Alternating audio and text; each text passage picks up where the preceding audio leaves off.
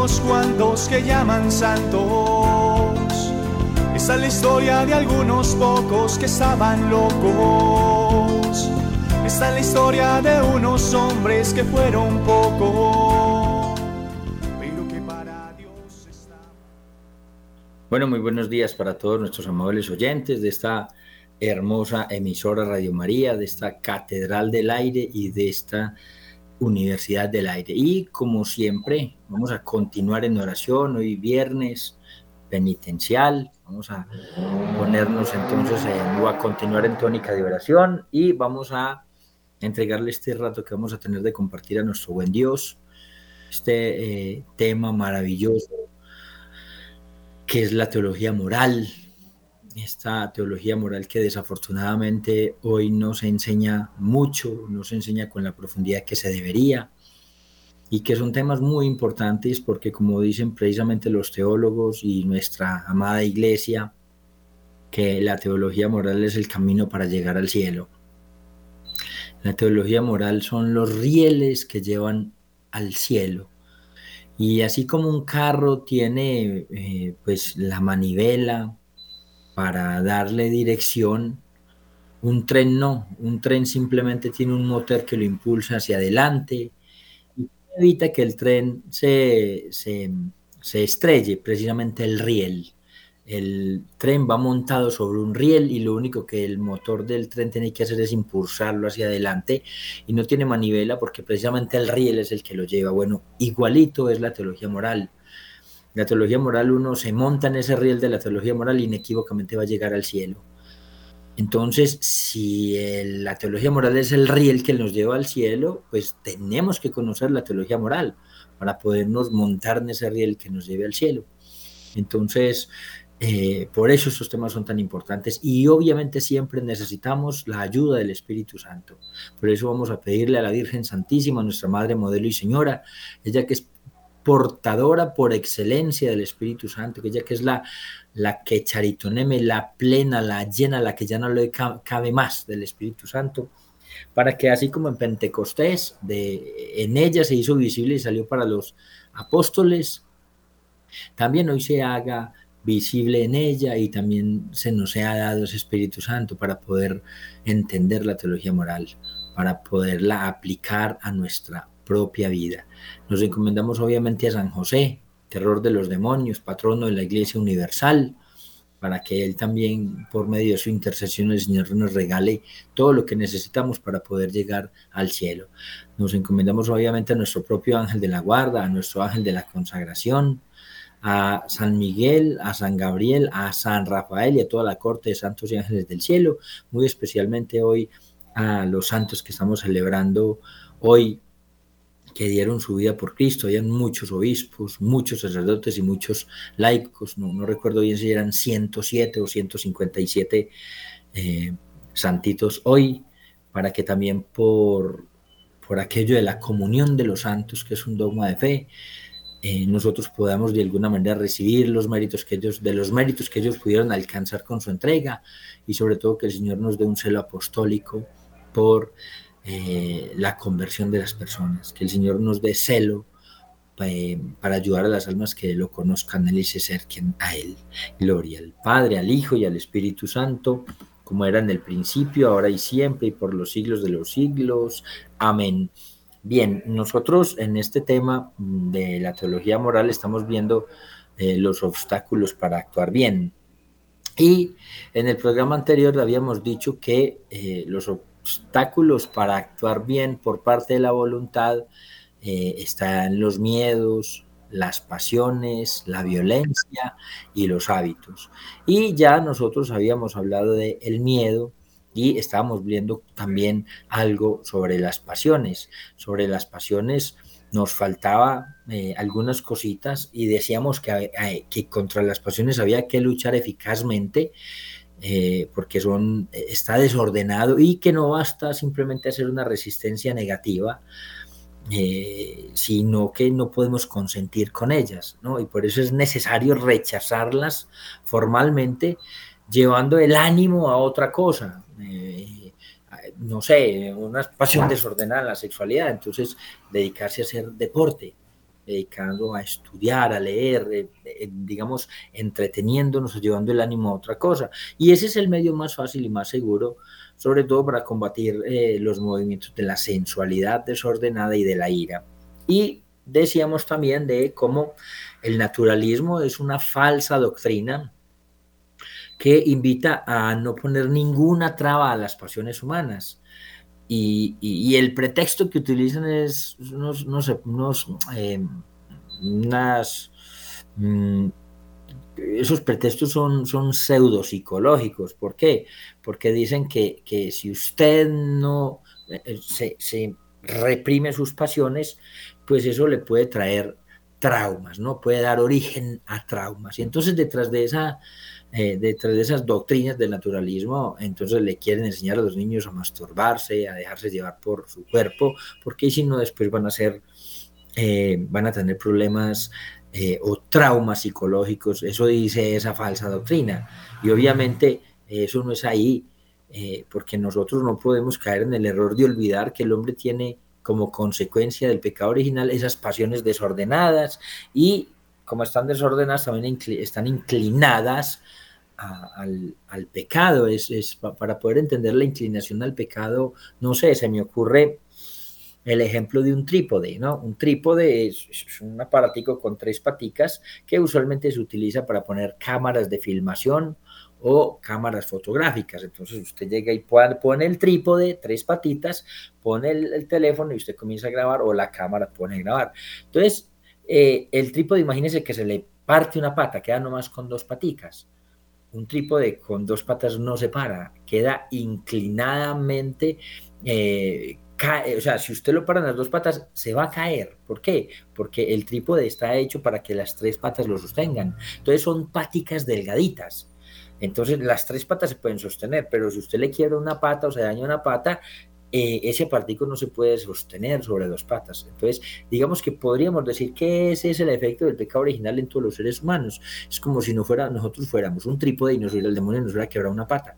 Hubiéramos quedado con dos con dos paticas delgaditas y esas dos patas no son capaces de sostener. O sea, naturalmente usted va a tender a caerse al suelo. ¿Por qué? Por la naturalidad de la fuerza de gravedad. La fuerza de gravedad va a traer las cosas hacia sí y eh, como no tiene las tres patas en las que pueda hacer, eh, sostener, pues se va eh, inequívocamente caer. Eso es más o menos lo que le pasa al ser humano. El ser humano, por las consecuencias del pecado original, tiene esas, tiene desordenadas las pasiones y están inclinadas a caer al suelo. ¿Y cuál sería la tercera pata? La gracia de Dios. Esa es la que nos mantiene, por eso necesita la confesión, la comunión, la Eucaristía, todo lo que son los sacramentos. Entonces, la recta razón como es una potencia superior y está iluminada y fortalecida por la tercera patica de esa pata que nos quebraron, que es la gracia de Dios, tiene que someter esos movimientos en el hombre. Y eso es un, Sigmund Freud eh, decía, por ejemplo, que no, que él decía, muchos eh, se han apoyado, por ejemplo, Herbert Marcuse, eh, se apoyaba y muchos otros filósofos que pues uno no sabe por qué los llaman filósofos, no son filósofos clásicos, interesantes, que nos ayudan, sino que son filósofos que han desordenado todo. Y eh, pues este es Herbert Marcuse, que era un filósofo mm, leyendo y estudiando a Sigmund Freud, eh, decía precisamente que en, en, un libro, Eros y la civilización, Herbert Marcuse decía que eh, estudiando a Sigmund Freud, eh, decía que, digamos, eh, los problemas que habían en la sociedad de hoy día se debían precisamente a, a la, cómo la sociedad le ponía ciertos límites a lo moral y que eso no permitía que las personas vivieran tranquilas. Entonces, esas reglas en lo moral hacía que las personas, eh, digamos, fueran violentas, ¿no? La, gente como no puede vivir tranquila, entonces eh, de alguna manera se va como enloqueciendo, ¿no? Tiene, tiene un, se vuelven psicóticos, se desesperan y que eh, la solución precisamente para que las personas cambiaran y este mundo dejara de ser tan psicótico era simplemente quitar todas las trabas a las pasiones, sobre todo las sexuales, y dejar que todo el mundo hiciera lo que quisiera. Y eso también lo decía em, el doctor del sexo em, que eh, decía, mm, se le llama el doctor, doctor del sexo porque hizo muchísimos eh, estudios eh, horribles con niños y experimentos con niños, donde decía que el hombre, él era un entomólogo, y decía, o sea, estudiaba mm, los insectos, pero terminó en la Universidad de Indiana en los Estados Unidos haciendo em, experimentos con niños y estudiando la sexualidad humana. Y él decía que eh, lo, lo, más mm, normal era que nosotros nos comportáramos como los animales, inclusive en el campo de la sexualidad, que eso era lo mejor.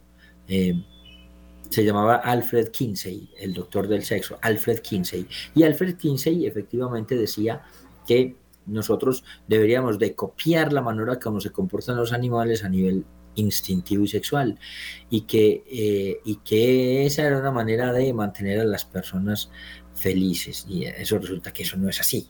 Nosotros los, de hecho, él escribió un libro que se llama em, como estudios del sexo en los hombres y estudio del sexo en las mujeres. Y hizo unos estudios con niños que van desde los, desde los seis meses hasta eh, los 12, 13 años. Imagínese usted haciendo un experimento sexual con un niño de 6 meses, ¿no? Y esos experimentos sexuales, pues él los, los, mostró en esos libros y decía la cantidad de orgasmos que habían logrado en un niño de 6 meses, lo cual es una barbaridad. Si eso no es abuso, eh, si eso no es violación, entonces, ¿qué es abuso y qué es violación? Eso entonces en cuanto a las pasiones, no podemos decir que nosotros tenemos que dejar nuestras pasiones a, su libre albedrío y que entonces eh, lo que yo sienta de esas pasiones yo me tengo que dejar llevar. Hombre, eso para los animales está muy bien. Los animales son movidos por las pasiones. A un animal no se le puede calificar sus actos porque un animal no tiene inteligencia, pero precisamente es la diferencia entre los hombres y los animales, entre los seres humanos y los animales, que nosotros tenemos una capacidad que reside en nuestra alma y que esa capacidad, esas facultades eh, superiores que se encuentran en el alma hacen que nosotros perfectamente podamos dominar uno de estos impedimentos eh, para actuar bien, que es la eh, en el en el campo de las pasiones, ¿no? entre las pasiones desordenadas. Eh, el otro campo en el que, otra de las circunstancias o de las cosas por parte de la voluntad que hacen que nosotros o que impiden que actuemos bien es la violencia.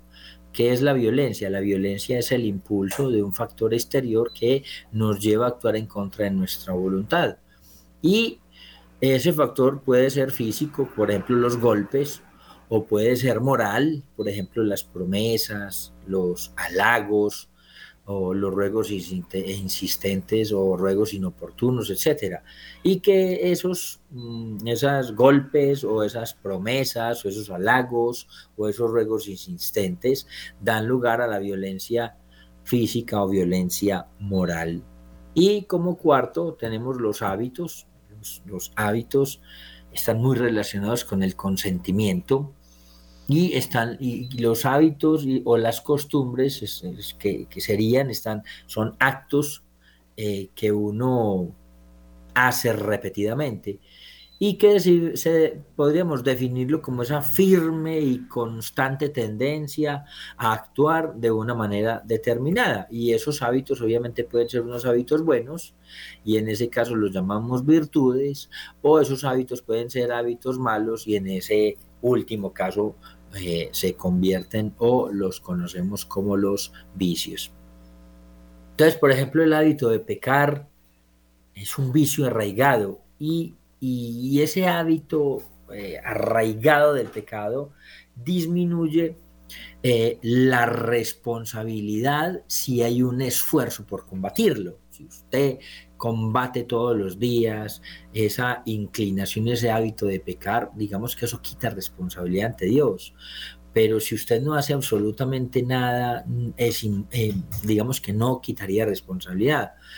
¿Por qué? Porque es que las personas que no luchan por desarraigar un hábito malo, eh, que se contrajo voluntariamente, obviamente se hace responsable no solo de los actos que comete dándose cuenta, sino también de los que hace inadvertidamente o sin darse cuenta.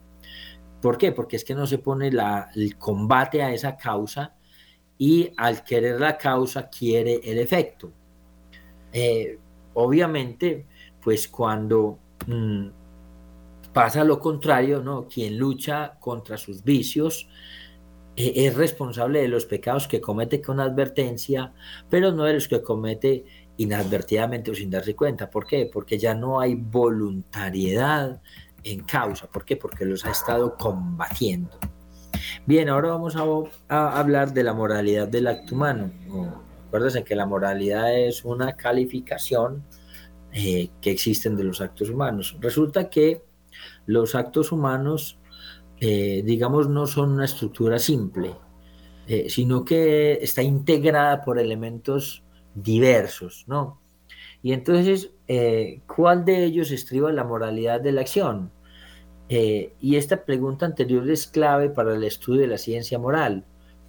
Y se responde diciendo que en el juicio sobre la bondad o la maldad de un acto es preciso tener en cuenta y considerar varias cosas. Lo primero que nosotros que tenemos que considerar cuando vamos a hacer a juzgar un acto que nosotros estamos haciendo, un acto humano, eh, tenemos que considerar primero el objeto del acto en sí mismo, o sea, ese acto que yo hago, si es un acto bueno en sí mismo, Segundo, las circunstancias que rodean ese acto, eso es muy importante. Ahorita vamos a ir explicando cada uno para que nos quede más claro. Tercero, la finalidad que la persona que está haciendo ese acto quiere. ¿Cuál es? Yo, yo ese acto lo estoy haciendo, ¿por qué? ¿Cuál es el motivo, la finalidad o la intención que yo tengo con ese acto? Y pues obviamente para nosotros poder clasificar o calificar o dictaminar la moralidad de una, de una, de, cualquier acción, de cualquier acto, primero tenemos que reflexionar sobre estos tres aspectos. El objetivo, la circunstancia y la finalidad. Ya, ya se lo he dicho, el objetivo es el acto en sí mismo, las circunstancias es lo que, lo que rodean, eh, cómo sucedieron, y la finalidad, que es lo que la intención que tiene la persona. Entonces vamos a explicar cada uno para que nos vaya quedando un poquito más clarito a nosotros todos los oyentes y también pues para los que nos ven por eh, las redes sociales. Entonces vamos a hablar primero del objeto. El objeto podríamos decirle que constituye el dato fundamental, o sea, es la acción misma de la persona, del sujeto, pero tomada bajo su consideración moral. Eh, nótese muy bien que el objeto no es el acto sin más, sino que es el, el acto de acuerdo a su calificativo moral. Es un mismo acto físico. Eh, cuando, una persona hace un acto físico, hombre puede tener objetos muy diferentes y diversos. Eh, por ejemplo, podemos decir, vamos a hablar, por ejemplo, de un acto de, vamos a hablar del acto de matar, ese es un acto matar, y cuáles serían, por ejemplo, los objetivos diversos. Eh, una persona podría matar y el objetivo podría ser simplemente asesinar a otra persona.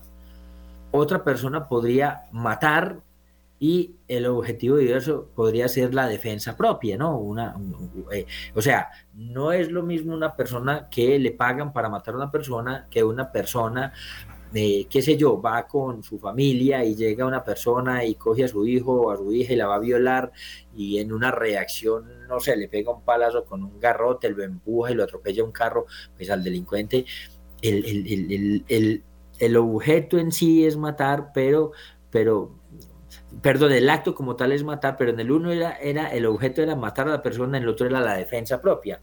O por ejemplo, el acto de matar y el objeto sería, por ejemplo, el aborto o el objeto sería matar, eh, perdón, el acto matar y el objeto sería, por ejemplo, la pena de muerte, ¿no? Por ejemplo, en los países donde eh, está, eh, existe la pena de muerte, como en los Estados Unidos. Entonces, miren cómo un acto puede tener diversos objetos. Ese mismo acto de matar es un solo acto, pero entonces puede ser por, asesinar a alguien, puede ser por una defensa propia, puede ser por el aborto o puede ser simplemente porque, porque es la pena de muerte. Eh, hablar, por ejemplo, usted, el, acto de hablar eh, puede ser simplemente por mentir, o hablar puede ser para rezar, o hablar, pues el objeto puede ser insultar, o el acto, por ejemplo, de, de, hablar puede ser para adular a alguien, para, para adularlo, para que se crezca. O usted puede hablar para bendecir a alguien. O usted puede hablar y el acto sería difamar, hablar mal de esa persona para difamarla. O usted puede hablar para jurar. O usted puede hablar para blasfemar y, hablar cosas horribles de Dios. Entonces, la moralidad de un acto depende principalmente del objeto. Si el objeto es malo, pues el acto necesariamente va a ser malo. Si el objeto es bueno, el acto es bueno, pero solamente si la circunstancia y la finalidad es bueno. O sea, acuérdense, para el acto tenemos que tener en cuenta el acto como tal, las circunstancias y la finalidad. Si el acto es bueno, perdón, si el acto es malo, aunque usted tenga una circunstancia, una finalidad buena, ya el acto queda dañado. O sea, con solo una de estas tres cosas que haya mala, se daña todo el acto como tal. En cambio, para que sea bueno, tiene que ser bueno el acto en sí mismo, tiene que ser buenas las circunstancias y tiene que ser buena la finalidad, la intención de la persona. Por eso siempre será mucho más fácil hacer el mal que el bien, porque para, para calificar el mal se necesitan tres cosas, con una sola que no funcione todo está malo. En cambio, para hacer el bien tienen que las tres estar buenas, porque con una sola que está mal ya se tira el acto. Entonces siempre será mucho más fácil destruir un edificio que construirlo. Siempre será mucho más fácil dañar que arreglar y mantener o que crear. Siempre, siempre. Entonces vamos a ver, por ejemplo, vamos a hablar de un acto como hablar para blasfemar o para perjurar o para calumniar. Eh, nunca va a ser bueno ese acto, nunca será lícito blasfemar ni perjurar. Perjurar es cuando digo, te juro que te voy a matar. No, eso es perjurar. Te juro que te voy a hacer un daño, eso es perjurar. O calumniar, jamás será bueno calumniar. Por más que las circunstancias o la finalidad sean muy buenas, usted puede tener una finalidad muy buena, una intención muy buena con blasfemar, con perjurar o con calumniar, pero por muy buena intención que tenga, el acto como tal es un acto malo. Blasfemar, perjurar y calumniar siempre serán malos. Aunque usted tenga muy buenas intenciones con ella, aunque las circunstancias que rodean a ese acto de blasfemar, perjurar y calumniar sean buenos, el mero hecho de blasfemar, perjurar y calumniar ya hace que ese acto sea malo. Bien, resulta que si el objeto del acto no tiene en sí mismo moralidad alguna, por ejemplo, por ejemplo, pasear, ¿no? usted sale a pasear. Eh, entonces, ¿qué pasa en pasear? ¿Cómo podemos calificar ese acto? ¿Ese acto pasear sería bueno o sería malo? No, pasear sería indiferente. Entonces, ¿cómo podríamos calificar ese acto? No, entonces ahí tendríamos que mirar en que el objeto de pasear no es ni bueno ni malo y entonces ahí tendríamos que mirar en la finalidad que se intente con ese pasear. Entonces una persona puede salir a pasear simplemente para descansar o una persona podría salir para pasear para conservar la salud, porque le han dicho que hacer ejercicio es algo muy provechoso y muy bueno, y entonces la persona quiere salir a pasear y a caminar. Eh, o también eh, pasear para eh, no sé, mirar quién pasa con un reloj para robárselo, un celular, a ese pasear ya, cuál es la finalidad que se tiene. Entonces, el pasear, que es un acto indiferente, no es bueno, no es malo, pero ¿qué hace que sea buena o malo? La finalidad con la que yo salgo a pasear. O si no es la finalidad, también las circunstancias que la acompañan. Por ejemplo, yo salgo a pasear, pero salgo con una mala compañía. Entonces, ese salir a pasear, que no es ni bueno ni malo, se convierte en malo. ¿Por qué?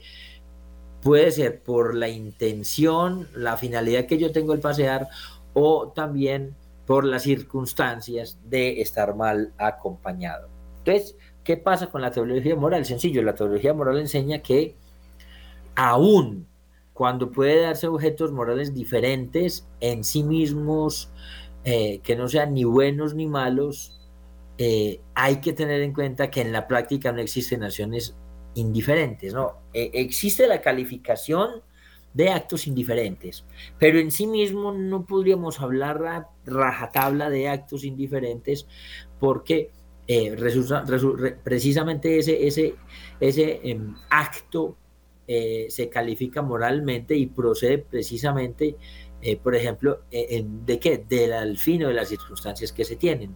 Y de ahí que en concreto toda acción o es buena o es mala. Eh, hay actos indiferentes, pero con las circunstancias o como intención las convierten en actos buenos o actos malos. Entonces, en realidad siempre los actos se van a ser buenos o van a ser malos. Vamos a hablar ahora de las circunstancias. Las circunstancias viene del latín hallarse alrededor, el circumstare. Circumstare quiere decir como eh, hallarse alrededor, estar alrededor de. Y resulta que son diversos factores o modificaciones que afectan el acto humano. Por ejemplo, se puede considerar eh, en concreto, en concreto, eh, unos 5, 6, son más o menos siete punticos que tenemos que tener en cuenta cuando hablamos de las circunstancias. Por ejemplo, ¿quién realiza la acción? Eh, esa es una circunstancia, que realiza esa la acción. Vamos a poner un ejemplo para que lo entendamos. Peca más gravemente quien teniendo autoridad da mal ejemplo. Entonces, no sé, vamos a suponer, eh, eh, una persona está viendo en la calle un mal ejemplo de, no, sé, un niño ve, por ejemplo, a un ladrón robar y esa persona le está enseñando al niño a robar digamos que eh, ese pecado es grave, enseñarle a un niño a robar es gravísimo. Pero si el que está le enseñando a robar es el propio papá, es mucho más grave. ¿Por qué? Porque es la misma acción, enseñarle a robar. Pero ¿qué lo hace que sea más grave? Las circunstancias de la persona que realiza la acción. Tiene mucha más responsabilidad el papá con ese hijo que la otra persona. Y entonces, aunque los dos le están enseñando lo mismo, es mucho más grave que se lo enseñe el papá, porque el papá no le debería de enseñar esas cosas malas al hijo, sino que le debería de enseñar cosas buenas. Entonces, quien realiza la acción dentro de las circunstancias es importantísimo. Hay cosas que son mucho más graves por la persona que las hace. Por ejemplo, segundo, las consecuencias o efectos que siguen de la acción. Pues entonces, por ejemplo, un leve descuido del médico puede ocasionar la muerte del paciente, ¿no? Esa, esas consecuencias o efectos que siguen de la acción, eh, que uno de hecho ha escuchado, por ejemplo, no sé, no hace mucho escuché que eh, una enfermera le aplicó una, eh, no sé si fue que no se dio cuenta y le aplicó un medicamento a una persona y no sabemos qué pasó, la, la enfermera volvió otra vez y le volvió a aplicar el mismo medicamento y la persona se murió. Entonces ahí habría que mirar las consecuencias efectos de la acción. Si fue un descuido del médico que pudo ocasionar, perdón, de la enfermera que ocasionó la muerte, o si la, eh, bueno, las consecuencias son muy importantes. Se equivocó una cosita, pero resulta que esa equivocación, el efecto fue gravísimo porque la persona murió. Eh, la, otra cosa que podríamos tener en cuenta es el qué cosa. ¿qué, cosa es, designa la cualidad del objeto? A ver, por ejemplo, eh, el robo de una, el robo de algo, ¿no? Una persona entra, vamos a poner el ejemplo de la iglesia, una persona entra a la iglesia y resulta que ve la campanita con la que tocan y se la roba, o ve, eh, qué sé yo, ve la alcancía con un dinero y ve también, eh, no sé, la, la, el cáliz, que es el vaso sagrado donde, donde el padre hace la consagración, donde están guardadas las hostias, aunque no tenga hostias, y se la roba.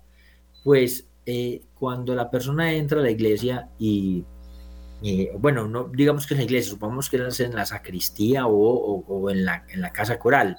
Entonces la persona entra y se roba una de esas cosas. Eh, se roba, no sé, la plata. Eh, resulta que no es lo mismo eh, robarse la plata que robarse el copón o el cáliz donde se, convierte el vino en el cuerpo y la sangre del Señor. Porque el qué cosa hace que, que los dos sean robar, pero que en el uno fuera de robar se convierte en un sacrilegio. Entonces, si se roba la plata, eh, la persona está robando. Pero si se roba el cáliz, está robando y se le añade un pecado mucho más grave que es el sacrilegio. ¿Por qué? Porque ese qué cosa que es el cáliz eh, hace que eh, no solamente esté pecando de una manera, sino que esté agravando el pecado. Ese qué cosa que es el cáliz hace que sea mucho más grave. O, por ejemplo, también el monto de lo robado. Una persona se puede robar, qué sé yo, una monedita de mil o se puede robar un millón de pesos. Eh, ese, esa mil robar está malo, pero lo hace que sea más grave el, que el monto de la cantidad. Los mil pesos está robando, está mal hecho, está pecando, pero si roba un millón o diez millones es mucho más grave el pecado por el monto de lo robado. Eh, en el cuarto lugar de las circunstancias podríamos hablar del dónde, ¿no? El dónde es el lugar donde se realiza la acción. Es, por ejemplo, un pecado cometido en público es mucho más grave por el escándalo que supone. No sé, eh, o, por ejemplo, eh, una persona eh, se pone a pelear en la calle y una persona se pone a pelear en la iglesia.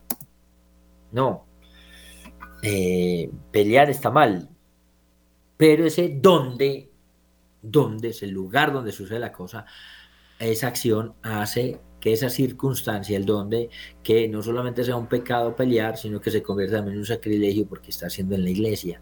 No, eh, qué sé yo, eh, un hombre, unos novios, por ejemplo, eh, se, tocan sensualmente en, la casa y lo hacen también en, en la iglesia pues hombre, de las dos maneras está mal, están cometiendo un pecado gravísimo, pero si solo lo hacen en la iglesia se convierte también en sacrilegio, porque por el donde, el lugar donde está haciendo la acción, hace que se convierta, que el pecado se agrave y se convierta en sacrilegio. Eh, quinto, tenemos, podríamos hablar de con qué medio se realizó la acción. Entonces, por ejemplo, puede ser que una persona le robe a uno a través de un fraude o un engaño, o puede que haya utilizado la violencia. O sea, no es lo mismo que ando una persona, por ejemplo, llegue y le dice, vea, eh, le vendo, no sé, le, vendo este, esta cámara que es mía y se la vende y no la compra, y resulta que la cámara estaba mala, que lo cojan, eso, eso también es robarlo a uno, porque si se vende una cosa mala, pero sería eh, eh, el modo que esa misma persona no le vende la cámara, sino que esa misma persona venga con un cuchillo y le diga, deme la plata o lo chuzo o lo mato. No, ese, ese, el modo de realizar el acto, eh, obviamente esa violencia que ha tenido con esa persona hace que, eh, eh, digamos que ese, ese medio, como realizó la acción, hace también que se agrave la acción. O también el modo como se realizó el acto. Por ejemplo, si usted reza con atención o reza distraídamente.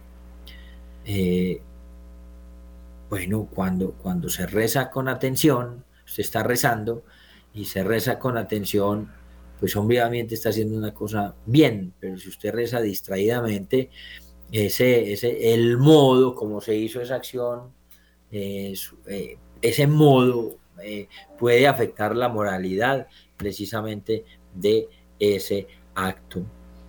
Y em, podría, eh, por último, tenemos el cuando se realizó la acción. Eh, si nosotros, eh, si nosotros, por ejemplo, no sé, vamos a suponer que, em, em, no sé, comer carne, que es lo que se me ocurre, ¿no? pues comer carne en realidad no tiene ningún problema. Comer carne no es pecado a no ser de ese cuando se realizó la acción, que es el viernes, eh, el viernes santo, ¿no? Viernes santo la iglesia nos propone un ayuno y el ayuno que nos propone es no comer carne.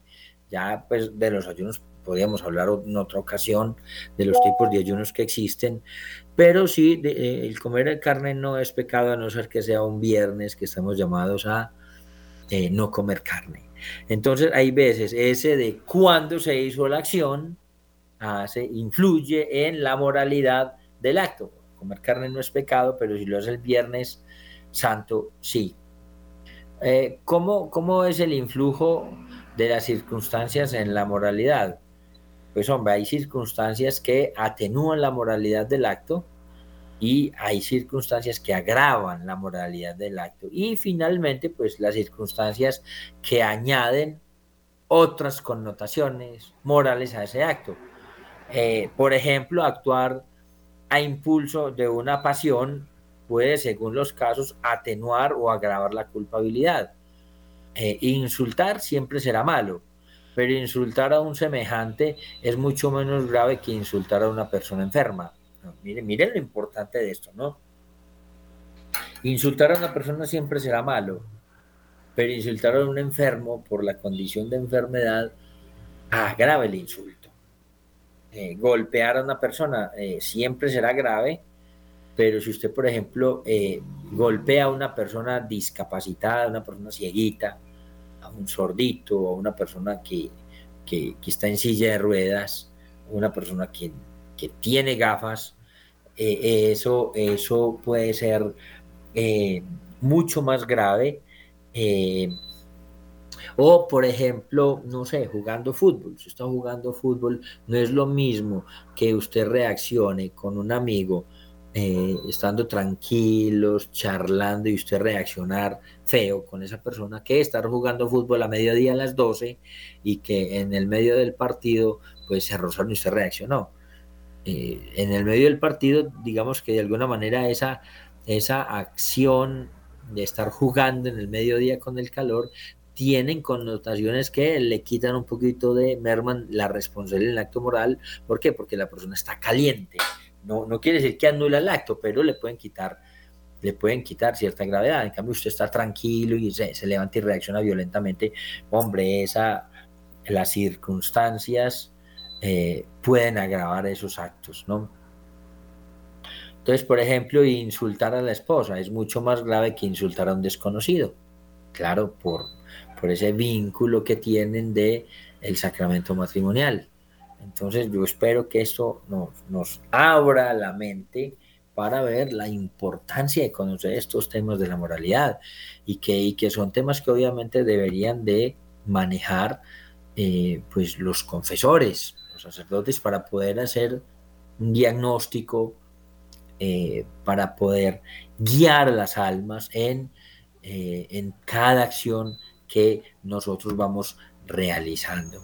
Eh, obviamente, este examen de los actos morales solo, debe tener en cuenta las circunstancias que posean un influjo moral.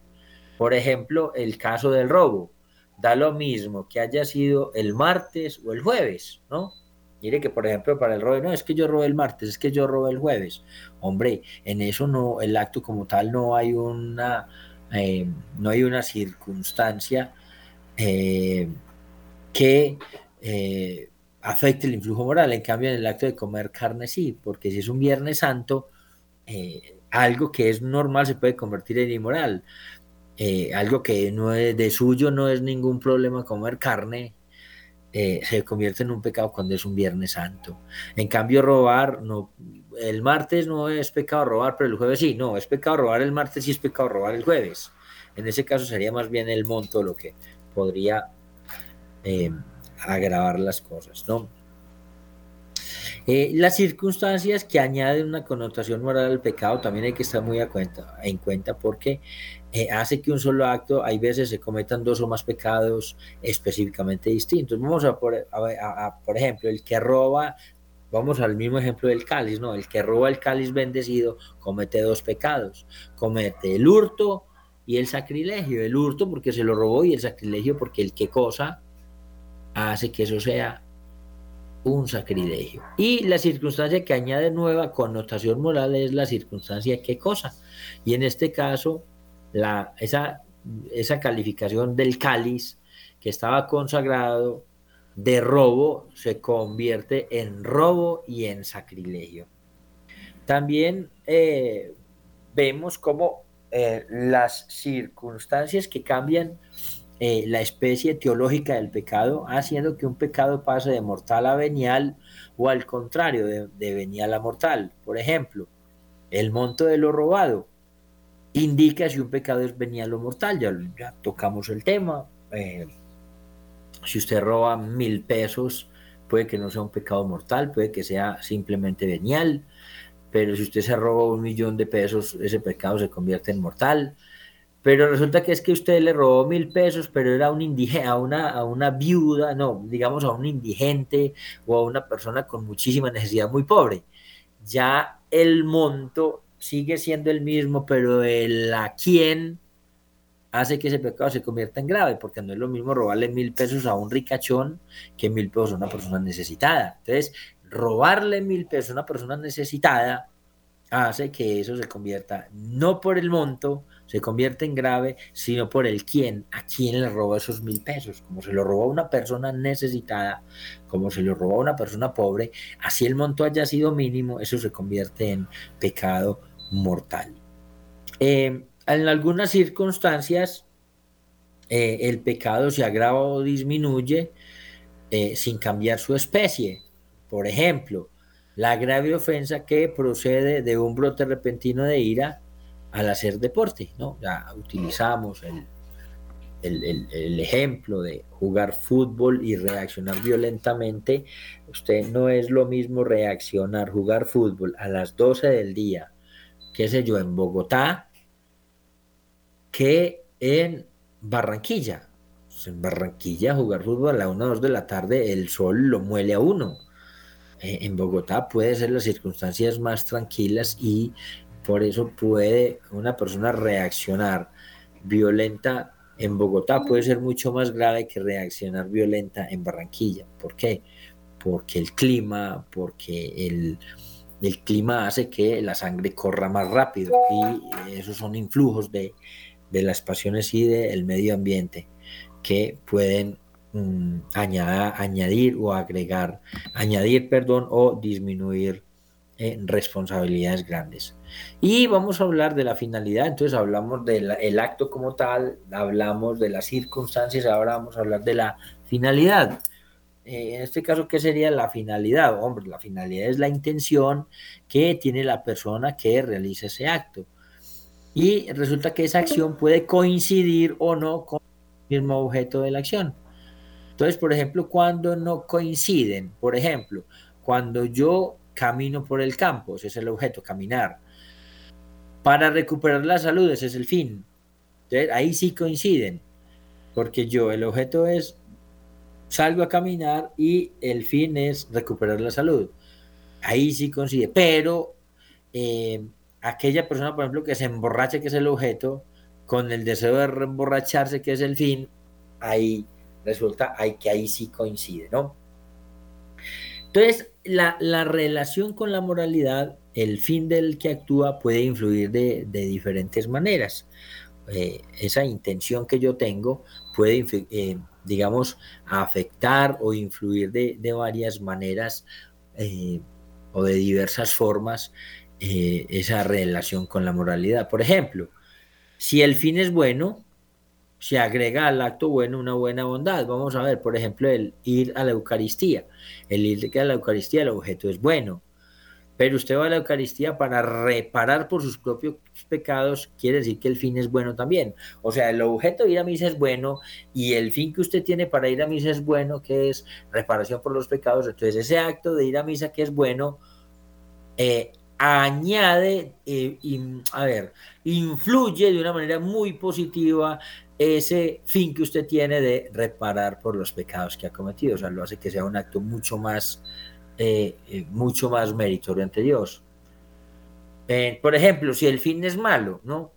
Si el fin es malo, pues vicia por completo la bondad de ese acto. Entonces vamos a ver, por ejemplo, otra vez el ir a misa. Ese objeto sigue siendo bueno. Usted, el, ir a misa siempre será bueno.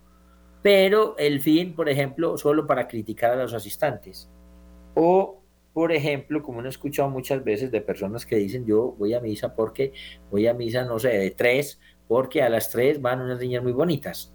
Entonces, eh, el, el, acto en sí de ir a misa, que es bueno, eh, y esa intención que usted tiene, ese fin es malo, eh, que sea criticar o mirar a las niñas, eso hace que ese acto que sea bueno se dañe. Em, vamos, eh, ahora, cuando el acto es de suyo indiferente, el fin lo convierte en bueno o en malo.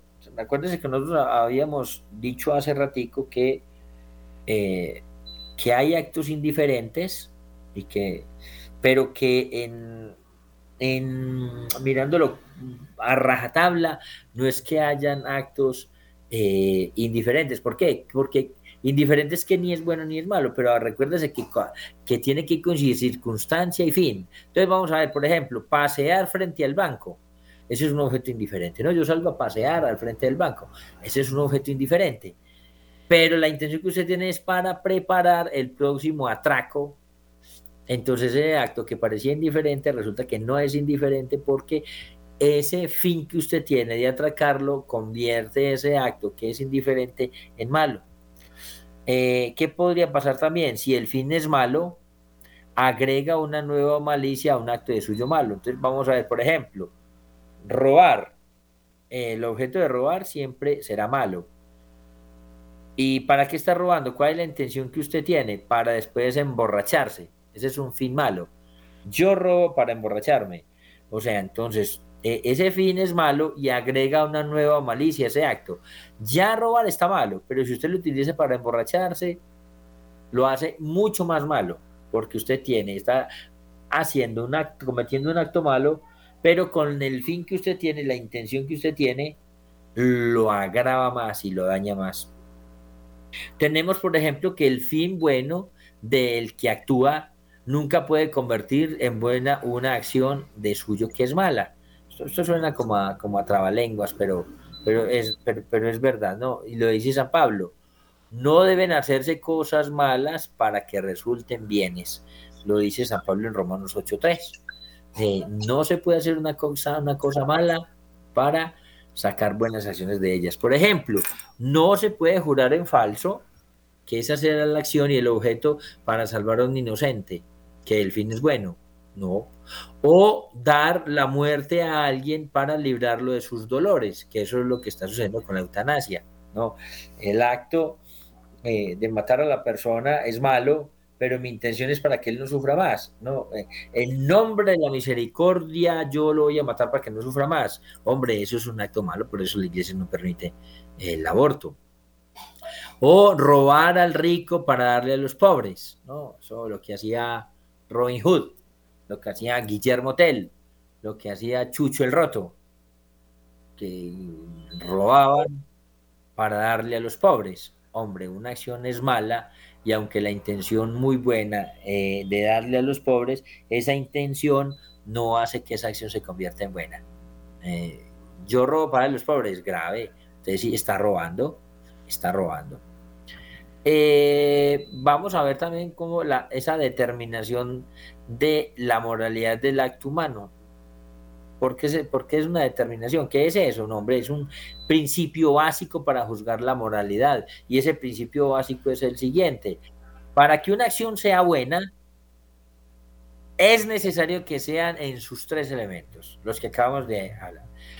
Que sea un objeto bueno, o sea, la acción que sea buena como tal, que tenga un fin bueno y que las circunstancias sean buenas. En cambio, para que el acto sea malo, basta que lo sea cualquiera de sus elementos. Que no lo sea, basta que no lo sea cualquiera de sus elementos. O sea, si usted tiene, si, si usted, si el acto es malo, ya se dañó. Si la finalidad es mala, ya se dañó. Y si las circunstancias son malas, ya se dañó el acto. ¿Por qué? porque el bien nace de la rectitud, eh, porque el bien nace de la rectitud total y en cambio el mal nace de un solo defecto. Eso lo decía Santo Tomás. Santo Tomás de era el que definía todas estas cosas. Bien, em, ustedes saben que eh, el tiempo eh, es implacable. vamos a terminar con una corta oración. Vamos a pedirle al Señor que nos regale todo esto que necesitamos, que nos ayude a a entender estos temas, que el Señor nos dé la gracia de poderlos aplicar a nuestra vida, porque al fin y al cabo la teología moral no es una teología que uno la utiliza para aplicárselo a los demás, sino para aplicársela a uno mismo. La teología moral sirve es para aplicarse a la persona que usted ve cuando se mira al espejo, para uno. Y sirve también cuando las personas se acercan a uno para pedirle consejos. Entonces, para decirles, mira, está más, más atento con esto, está más pendiente con esto, pon cuidado a las circunstancias, pon cuidado al lugar, al dónde, quién, cómo, a las circunstancias, porque seguramente muchos estarán sorprendidos diciendo, ve, yo pensé que yo solamente había robado, resulta que robé hice sacrilegio. Ve, yo pensé que, que había cometido un pecado, pero ese pecado se me agravó porque el dónde lo hice, o a quién se lo hice, o el monto que lo hice, o el objeto que toqué, o lo que lo hace que sea mucho más grave a la persona que se lo hice. Entonces vamos a pedirle al Señor que nos dé todas las gracias que necesitamos para entender estos temas. A darle muchas gracias por sus vidas, por sus presencias. Dios, muchas gracias por el Padre Germán, muchas gracias por Wilson, por Luisfer, por cada una de las hormiguitas y los encargados de cada una de los lugares donde funciona Radio María y obviamente por la vida de cada uno de ustedes, nuestros oyentes, que son nuestra razón de ser. Por favor, no se vayan a cambiar de dial, que ustedes saben que esta es nuestra Universidad del Aire, nuestra Catedral del Aire. Los queremos mucho, seguimos unidos en oración y quedamos con María.